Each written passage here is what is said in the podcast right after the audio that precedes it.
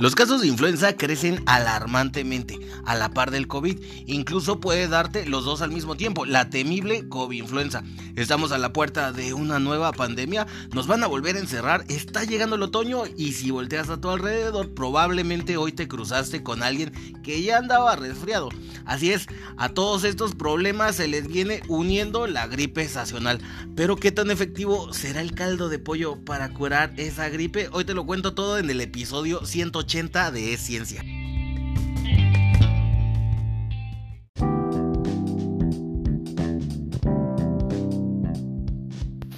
Hola, ¿cómo estás? Mi nombre es Lucas y te doy la bienvenida a este episodio 180 ya de Ciencia. ¿Cómo estás? Espero que estés disfrutando de tu fin de semana.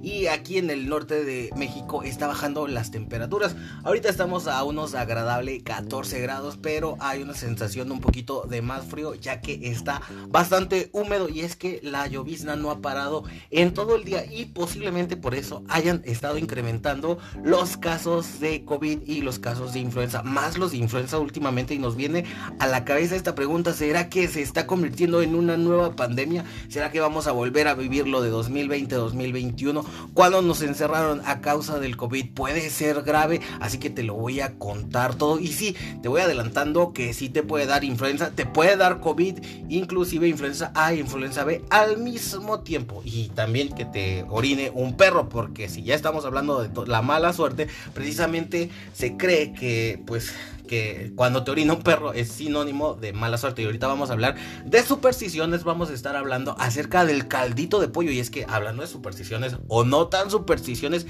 se cree que el caldo de pollo cura tanto el mal de amor y puede curar la gripe. ¿Será que es cierto? ¿Tendrá alguna fórmula mágica o solo es el amor de mamá? Como el Suavitel. No, no estoy promocionando ningún producto. Pero vamos a hablar acerca de todo eso y espero que te quedes hasta el final porque todo el tema está bien interesante. Te voy a dar recomendaciones acerca de qué debes hacer para evitar contagiar a las personas si es que tú ya estás resfriado y evitar también contagiarte y más si estás en lugares concurridos. Aquí vienen todos los tips. También voy a hablarte acerca de que nuevas investigaciones han dicho que no, el simple, el té chai, el té matcha, como le quieran llamar, el té verde, ese que viene en polvito y lo haces té con un como pincelito, no simplemente está hecho para hacer un como dice la chaviza, hacer un mamador, sino también se ha descubierto que el té verde tiene propiedades para combatir el COVID. Así que si tú eres de los hipsters que te gusta mucho andar con tu té chai, que es lo mismo, porque chai significa té, no puedes decir té chai. Sí, de hecho, ya llegamos a este punto y pues bueno, tienes una ventaja si siempre te echas un tecito porque agárrate, acaban de descubrir que ciertos compuestos que te voy a decir más adelante que encontraron en el té verde pueden ayudar y que han combatido el COVID. A lo mejor no lo sabías, pero te has estado protegiendo del COVID y también hablamos acerca de qué cosas más puede curar el caldo de pollo. Así que comparte este episodio, te doy muchas gracias, te mando un fuerte abrazo donde quiera que nos estés escuchando y comenzamos.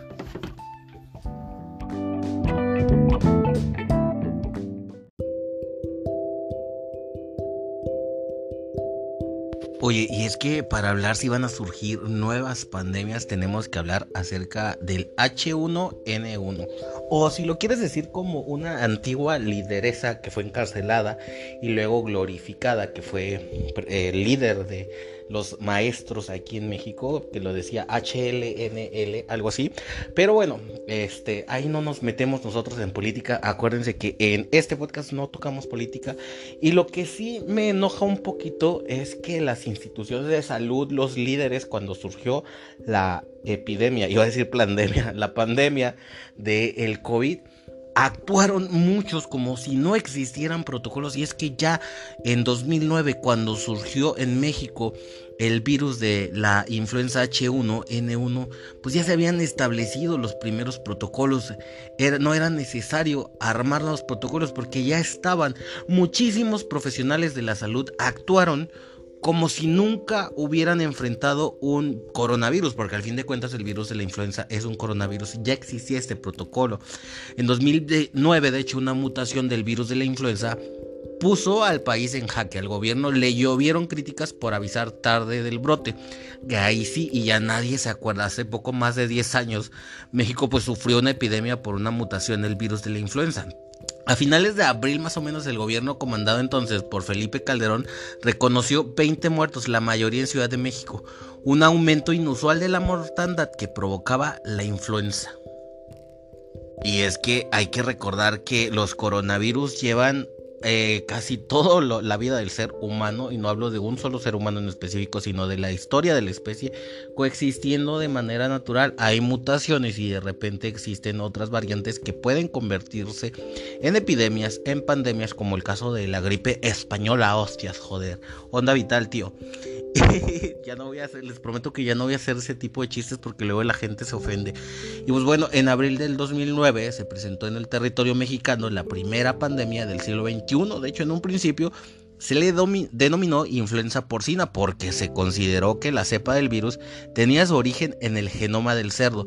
Los síntomas que presentaban las personas atacadas por la enfermedad eran los de pues una gripe más o menos extra large si la afección se midiera pues por tallas, o sea, era una gripe pues un poquito más intensa, no tan intensa como el COVID. Y bueno, los trastornos provocados por el mal se evidenciaban con una fiebre alta, mucha tos, una grave infección en las vías respiratorias, dolor de cabeza, fuerte congestión nasal, ojos llorosos. Después se supo que la influenza a la que se empezó a nombrar como AH1N1 no tenía un origen porcino, sino humano. Con eso se reivindicó la reputación de los barranos, de por sí desprestigiados al ser comparados pues, con algunos políticos. Le tocó a México el dudoso honor de ser el primer país en reportar casos de influenza. Y te lo quiero decir, y te lo quiero recalcar, porque en ese tiempo México no recibió ningún mote, ninguna discriminación como sí lo hicieron muchos mexicanos con los chinos. Hubo inclusive agresiones de mexicanos a coreanos que nada tiene que ver con China. Simplemente eh, yo vi, hay muchos videos en YouTube y tú lo puedes ver, donde hay mexicanos agrediendo a coreanos diciéndoles chinos y diciéndoles COVID. O sea, literal, imagínate que en 2009 un chino le hubiera dicho a un mexicano eh, gripe porcina o algo así, ¿no? Y para que nos demos cuenta del grado de hipocresía que tenemos. Pero bueno, ya me está alterando, vamos a regresar. la influenza, o sí, la influenza AH1N1 fue descubierta por primera vez, o bueno, se rastreó, en los estados de Oaxaca y Veracruz y de ahí pasó a California y Texas en Estados Unidos y se volvió pandemia al extenderse a 20 países. Sí, surgió en México esa mutación, así como el COVID surgió en varios lugares. Ahorita la teoría más, más cercana del origen del COVID es que el COVID tuvo un origen múltiple y surgió en varios lugares casi al mismo tiempo. En algunos lugares como en Italia o como la isla de Pascua, no era grave, por eso no se lograron dar cuenta. Y en el que surgió en Wuhan, China, era más grave, por eso fue el que brincó y explotó. Pero las teorías más aceptables, y ustedes se van a hacer investigación un poquito más, se habla de que el COVID tiene un origen múltiple. Y pues bueno, esta vez le tocó a México en 2009 iniciar pues una pandemia a nivel mundial. Para evitar la propagación del virus en México a partir del 24 de abril se suspendieron clases, acuérdense, porque yo estaba en la escuela todavía y me tocó suspender las clases. Ahora, ¿por qué esto no logró parar al mundo como sí lo hizo el COVID? Una es que en ese tiempo no se podía secuenciar tan rápido. imagínense que el COVID hubiera surgido en México. China respondió inmediatamente porque tiene la tecnología para hacer la secuenciación del virus, cosa que México no creo que haya podido. Este, y pues la, ventaja o bueno, el hecho más grande que hay que reconocer es que el virus de la influenza no es un virus que ataque tan gravemente como lo hizo el COVID. Digamos que el COVID es un está primero el virus de la gripe estacional, luego el virus de la influenza y luego el virus del COVID. Todos son coronavirus, eso nos tiene que quedar súper claro. Entonces, el COVID es como el coronavirus plus plus más, más fuerte, más todo el coronavirus Robocop. Y por eso es que el coronavirus sí logró, bueno, el COVID logró detener al mundo, porque además de que era tan grave y se enfocaba o sea, nosotros nos pusimos de pechito, pusimos a la población por años teniendo malas alimentaciones, poblaciones con alto porcentaje de obesidad, poblaciones muy grandes de diabetes, nos pusimos de pechito ante el coronavirus. Y esa fue la causa, aparte de las malas estrategias, hubo muchas cosas que se hicieron mal. Y bueno, hablando ya, respondiendo a la pregunta si va a surgir una nueva pandemia, pues todavía no, esperemos que todavía no, pero sí los científicos dicen que más adelante, a no más de 10 años, va a surgir una nueva pandemia que probablemente sea un coronavirus o un virus Zika o un virus nuevo descubierto en Brasil. De hecho, en Brasil es donde se sospecha que pueda surgir un nuevo virus y esto por la deforestación que está habiendo tan grande del Amazonas. Y pues bueno, ahí respondemos la pregunta. Para mañana, para este año a lo mejor, vamos a poder celebrar las fiestas de Navidad. No va a haber una nueva pandemia, pero no estamos exentos de que vuelva a ocurrir. Y es importante hacernos eco de la historia, es decir, guardar las experiencias que ya teníamos para no vivir lo mismo, las mismas cosas malas que se hicieron. Porque si hablamos de cosas malas, hicieron muchísimas cosas malas durante la pandemia del COVID. Por ejemplo, la primera, mucha gente en México, de hecho, si lo podemos decir abiertamente, la gente rica tuvo mucha responsabilidad porque se creía inmune. Y por ejemplo, ya se había declarado este, el cierre del espacio aéreo y había familias poderosas que andaban viajando como si nada y que trajeron el virus y que lo empezaron a dispersar con su personal de servicio, con sus empleados domésticos. Entonces por ahí hay que hacer conciencia porque normalmente pues la gente que puede, que en ese tiempo puede viajar cuando hay, está durante una pandemia, tiene un poder adquisitivo muy alto donde va a poder pagarse los mejores tratamientos, pero a lo mejor sus empleados domésticos, ¿no? Y esos van a contagiar a muchísimos hubo muchos errores eh, que se creyeron. Por ejemplo, yo discutía mucho con un, recuerdo, tengo un conocido que es inmunólogo que decía que la estrategia más sana era esperar que se creara una, una inmunidad de rebaño, una inmunidad natural, o sea, no hacer nada. Y eso lo, lo aplicaron varios países escandinavos y que creen, falló estrepitosamente. La mejor estrategia fue implementar la vacuna, pero desafortunadamente estamos en pelea todavía. Seguimos, bueno, Occidente sigue estando en pelea con Rusia y que Rusia tenía la tecnología porque ya estaba investigando otro tipo de vacunas y solamente en el mismo vector montó.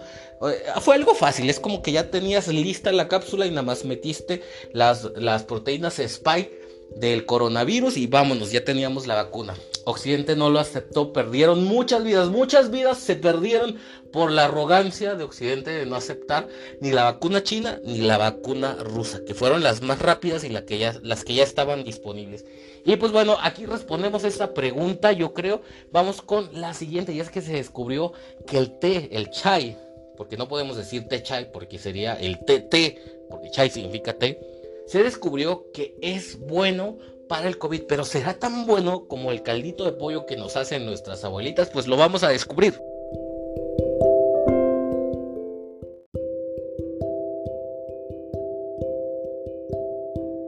Hay un meme que anda circulando en las redes sociales donde decía que a lo mejor el té chai, porque el chai como tal, bueno, ahorita les voy a explicar por qué no podemos decir té chai. El chai como tal el original, que es un té japonés hecho de hojas de té. Por eso no podemos decir un té, té, porque té. si entienden del chiste, bueno, que ya no voy a ser comediante.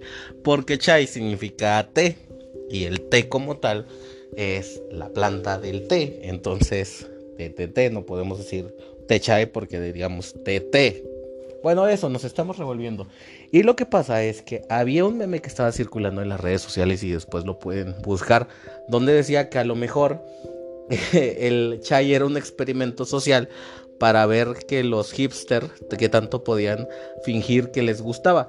Y es que realmente, ah, porque dicen que el chai, es que la presentación original de este té japonés viene como en un polvo que se va infusionando con ayuda de una brochita, eh, se le va agregando al agua caliente y de esa manera se reconstituye. Pero bueno, hace poquito salió una investigación, no lo estoy diciendo yo, acuérdense, que salió una investigación que decía que beber este té tiene grandes beneficios. Y ahorita les voy a contar cuáles son los beneficios para todos los amantes de el té, pues se, se dice, o bueno, hay algunas investigaciones que dicen que el té tiene unas propiedades contra alguna de las variantes de COVID. Y es que no me van a creer, pero justo en la revista News Medical dice un artículo Green Matcha en Black Tea Effective Weapons Against Omicron Subvariants. Que básicamente en cristiano significa que el té verde, o sea, el chai, y el matcha y el té negro han demostrado ser efectivos contra la variante de Omicron. Fin, ya se acabó. Sí, el té es efectivo contra el COVID. No, bueno, sí les voy a contar lo que dice el artículo. Es que según se sugiere que el té verde, el negro y el matcha desactivan sus variantes de Omicron. Esto encontró un estudio. Un estudio analizó los efectos del té verde, el negro y el matcha sobre las variantes. Acuérdense que chai significa té. Entonces todos esos son chais. Entonces nos decía que eh, se hizo este estudio de variantes de Omicron o sea, los efectos del té sobre las variantes del Omicron y este, la vacuna, bueno, te voy a contar algo. La vacuna Novamax contra la variante Omicron XBB 1.5 fue autorizada el 3 de octubre por la Administración de Alimentos y Fármacos FDA. La variante Omicron trajo dolores de cabeza, más, más específicamente dolores de cabeza y la propagación muchísimo más rápida. Esta variante fue identificada primero en Sudáfrica en 2021 y los contagios se expandieron por todo el mundo hasta 2022, pero una investigación reciente publicada en Nature reveló que el tratamiento con té verde disminuye el efecto de las subvariantes de COVID, en especial de Omicron, imagínate. Y pues así se llama el artículo. Effects of Tea, Catechins and Catechins Derivated on the Omicron subvariant of SARS-CoV-2 que ese, bueno, en este artículo se supervisó la suspensión del virus cuando se expuso al té verde o al té negro que se preparaba al verter directamente agua hirviendo sobre las hojas. El experimento también se realizó con matcha. La suspensión de virus se mezcló con la bebida de té original a una concentración final y después de 10 segundos las mezclas de té se diluyeron en serie y se sometieron a un ensayo para determinar la inefectividad del virus. Se detalla en el documento, yo no lo he leído completo, pero apenas lo voy a leer completo, pero este es un resumen. Entonces les estoy contando lo que dice el resumen. Entonces viene la pregunta, ¿qué té es más efectivo para suspender al virus del COVID. Y pues bueno, una bebida de té verde disminuyó notablemente la efectividad de BA1, que es Omicron, y BA5, BQ11 y variantes de Omicron, pero no logró hacerlo en la variante BA2.75. Entonces, si lo quieres ver como una medicina que va a curar el COVID, no. Pero sí te va a ayudar, entonces toma tu tecito, tu tecito, té verde, acuérdate. Y bueno, es que vamos a hablar entonces acerca de por qué todo lo que no está preparado con hojas de té, no es té. Ya sea té negro, té verde, que todos provienen de la misma planta. Todo lo que no sea preparado con eso, no es un té. Se llaman infusiones. Entonces, por ejemplo, luego hemos escuchado que dicen, ah, un té de canela, un té de manzanilla. No son tés son infusiones, porque únicamente el té es el que es preparado con la hoja del té. Y bueno, ya lo sabes, el té verde, el té negro, el matcha ayuda un poquito a que vayas a salir de el virus. Y pues algo sospechábamos, ¿no? Porque al, tomar un tecito caliente y a lo mejor también puede ser la temperatura lo que nos ayuda a sentirnos mejor cuando andamos resfriados. Pero en efecto los científicos descubrieron que sí tienen un poquito de efecto inhibidor contra las variantes Omicron. No con todas, no se ha investigado todas. Pero por si las moscas y aparte porque es delicioso, vamos a tomarnos un té caliente.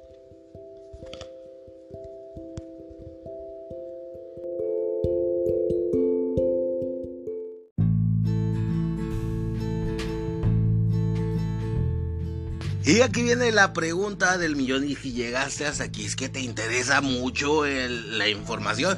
Y es que la pregunta más frecuente ¿será que realmente el caldo de pollo pueda curar las enfermedades? Porque se dice que el caldo de pollo puede curar la gripe, puede curar hasta un mal de amor. Si es que nos dimos a la tarea de investigar si el caldo o la sopa de pollo tienen ese poder que se le ha atribuido. En la actualidad, generaciones de prácticamente todas las culturas confían en los beneficios de esta comida. Generalmente se prepara con verduras, con hierbas que le van a dar olor, que van a sazonarlo y pues el pollo. Como terapia, la sopa de pollo se remonta al año 60 después de Cristo y a Pedanius Dioscoderis, un cirujano militar que sirvió bajo el emperador romano Nerón y cuya enciclopedia médica de cinco volúmenes fue consultada por los primeros curanderos durante más de un milenio. Pero bueno, existe alguna ciencia que respalda la creencia y que beneficia a nuestra salud o la sopa de pollo simplemente sirve como un placebo reconfortante, eso sí, es decir, que proporciona un beneficio psicológico mientras estamos enfermos, o realmente tiene un beneficio terapéutico, esa es la cuestión, esa es la pregunta. Bueno, y es que también no hay que perder de cuenta que la sopa de pollo pues tiene un cierto atractivo, la calidez del caldo y los ricos sabores del pollo, las verduras, y si le agregas fideo, uy, no, hacen una combinación perfecta. Bueno, déjame decirte que lo que le da a la sopa ese sabor distintivo es el umami, sí, así como escuchaste, umami que es la quinta categoría de sensaciones gustativas junto con el dulce, el salado, el ácido y el amargo, a menudo se describe como de sabor carnoso. Los aminoácidos son los componentes básicos de las proteínas y el aminoácido glutamato se encuentra en alimentos con sabor umami. Sin embargo, no todos los alimentos umami son carnes o aves. El queso, los champiñones, el miso y la salsa de soya también lo tienen. Resulta que los estudios demuestran que el sabor es fundamental para las propiedades curativas de la sopa de pollo. Bueno, y es que es bien importante recordar que muchos pacientes que se encuentran con enfermedades de las vías respiratorias superiores a menudo comen menos o no comen nada. Eso se debe a que las enfermedades agudas desencadenan una respuesta inflamatoria que puede disminuir el apetito. Ahí está la respuesta de por qué cuando estamos enfermos comemos menos. Bueno, y es que no tener ganas de comer significa que es poco probable que la persona obtenga los nutrientes que necesita, lo que pues no, de ninguna manera es bueno para la salud inmunológica y para que una persona se recupere. Pero la evidencia sugiere que el sabor umami de la sopa de pollo puede ayudar a estimular un mayor apetito. Los participantes en un estudio dijeron que sintieron más hambre después de probar por primera vez una sopa con sabor umami añadido por los investigadores. O sea, era una sopa falsa de pollo y este sabor hizo que la gente se sintiera mejor. Al, al menos la gente de este estudio. Otros estudios dicen que el umami también puede mejorar la digestión de los nutrientes. Una vez que nuestro cerebro percibe el umami a través de los receptores gustativos de nuestra lengua, el cuerpo prepara al tracto digestivo para absorber proteínas más fácilmente. Esto puede reducir los síntomas gastrointestinales que muchas personas experimentan cuando no se encuentran bien o cuando están enfermos, cuando tienen diarrea. Aunque la mayoría de las personas no asocian las infecciones de las vías respiratorias superiores con síntomas gastrointestinales, acuérdate que el COVID ya nos dijo que sí, estar enfermos de las vías respiratorias también puede estar asociado a síntomas gastrointestinales. Entonces, hay muchas investigaciones en niños que han encontrado que el virus de la gripe aumentó los síntomas del dolor abdominal, las náuseas, los vómitos y la diarrea, como ya lo vimos con el COVID. Entonces la pregunta que viene o la afirmación es que puede reducir la inflamación y la congestión nasal, es decir, puede ayudarnos con el resfrío. Bueno, es que la inflamación es parte de la respuesta natural del cuerpo a una lesión o a una enfermedad. Ocurre cuando los glóbulos blancos se van al tejido afectado para ayudarlo en su curación. Cuando este proceso inflamatorio sucede en las vías respiratorias superiores, produce síntomas de resfriado común y gripe como son la congestión o la secreción nasal, estornudos, tos y mucosidad espesa. Por el contrario, una menor actividad de los glóbulos blancos en las fosas nasales puede reducir la inflamación y adivina que curiosamente las investigaciones muestran que el caldo de pollo puede reducir la cantidad de glóbulos blancos que viajan a los tejidos inflamados. Lo hace inhibiendo directamente la capacidad de los neutrófilos, un tipo de glóbulo, glóbulo blanco que se encarga de moverse al tejido inflamado. Bueno, y es que para comprender verdaderamente los efectos calmantes y curativos de la sopa de pollo, porque ya ahorita nos dimos cuenta que sí, sí tienen un efecto curativo y calmante, es importante que consideremos los ingredientes. No todas las sopas de pollo están repletas de propiedades curativas nutritivas. Por ejemplo, las versiones enlatadas, ultra procesadas. Ya saben que yo estoy en contra de todo lo ultra procesado. Es que todo lo ultra procesado es cáncer. Bueno lo ultraprocesado con y sin fideos carecen de muchos de los antioxidantes que se encuentran en las versiones caseras. Por eso siempre, siempre, siempre va a ser mejor lo casero. Y la mayoría de las versiones enlatadas prácticamente carecen de vegetales. Entonces, una sopa de pollo que esté hecha en casa, con amor y con ingredientes naturales, sí, sí te va a ayudar en la gripe. A lo mejor te ayude en tu ruptura del corazón y es que una sopa de pollo nos trae muchos recuerdos porque nos recuerda a casa, nos recuerda a nuestra abuelita y pues bueno, Disfrutemos una sopa de pollo. Yo me voy porque sí necesito una sopa de pollo. A lo mejor lo notaste ahorita en este episodio. Te agradezco muchísimo que hayas llegado hasta aquí. Para mí es un placer siempre, como cada viernes, estar contigo en este episodio de Ciencia. Ya llegamos a 180. Me gustaría que lo compartieras y que me enviaras tus preguntas o sugerencias de qué es lo que quieres ver en el próximo episodio. Nos vemos pronto. Adiós. Bye. Corto.